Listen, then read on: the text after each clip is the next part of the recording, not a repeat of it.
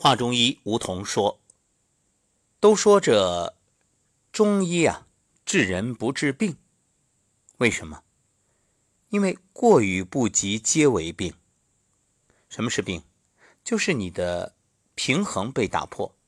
所以从中医的理论来理解啊，就是只要把人调整到平衡状态，你这个病自然就好了。所谓的病，就是提醒你。”你的身体出问题了，赶紧调整一下。调整什么？调整的是因，因为种因得果，所以你会发现，很多人啊，只在果上做文章，一有病就想着赶紧吃药，一有病就总是寻求外在的各种治疗方法，却不知一切根本原因在于你自己，观念不变，行为习惯不改，那治病啊。就只是缘木求鱼。这两天一直在谈阴阳五行，那今天我们就接着聊，聊一聊究竟你是怎么生病的。中医认为，人体的脏腑是禀大气之五行而生成的。人体禀大气的木气生肝胆，肝主筋，肝之木气有疏泄的作用。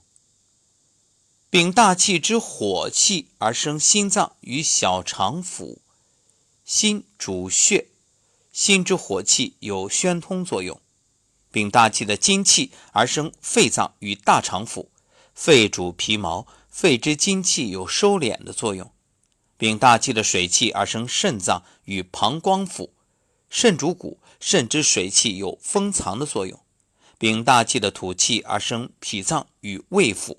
脾主肌肉，脾之土气有运化作用。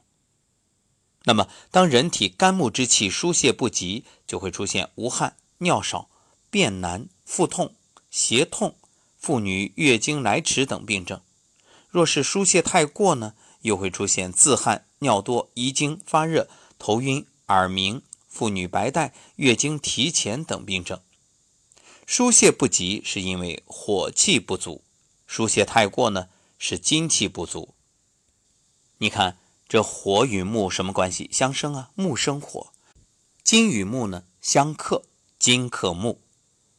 当人体肺经之气收敛不及，人呢会出现汗多、头晕、发热、咳逆、遗泄、尿多、微软诸多病症。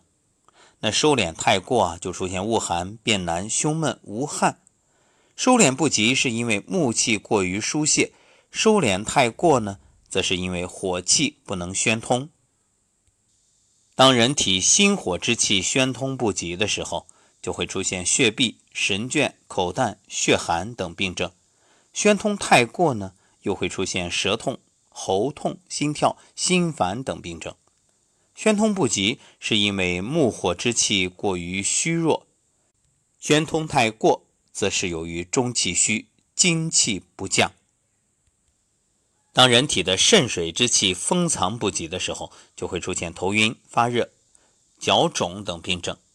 封藏不及是精气收敛之力衰弱，木气疏泄太过而导致。肾水没有封藏太过的病症，那肾水越是能够封藏，阳根就会越坚固。所以这一个肾水呢是比较特别的。前面我们都说有过与不及，所以这个肾水啊，它没有什么过，你就越封藏越好。其实这也驳斥了很多人所谓的，好像没有性生活对身体会有什么样的影响。这只是现代医学的一种理论。实际上呢，从中医的角度来看，那你节欲甚至无欲。它是只有好处没有坏处。再来说说脾土之气，脾土之气运化不及，人就会出现腹满、厌食、上吐下泻、四肢无力、全身倦怠。这是由于水火之气太虚导致的。那么与肾水相同，这脾土啊，它也没有运化太过的病症，只有土气填实的病症。土气填实，则不能运化。大自然中五行融合，无法分开。人体作为大自然的一员，当然也是这样，各脏腑之间相互融合、相互影响。这也正是我们常说的“天人合一”“天人相应”。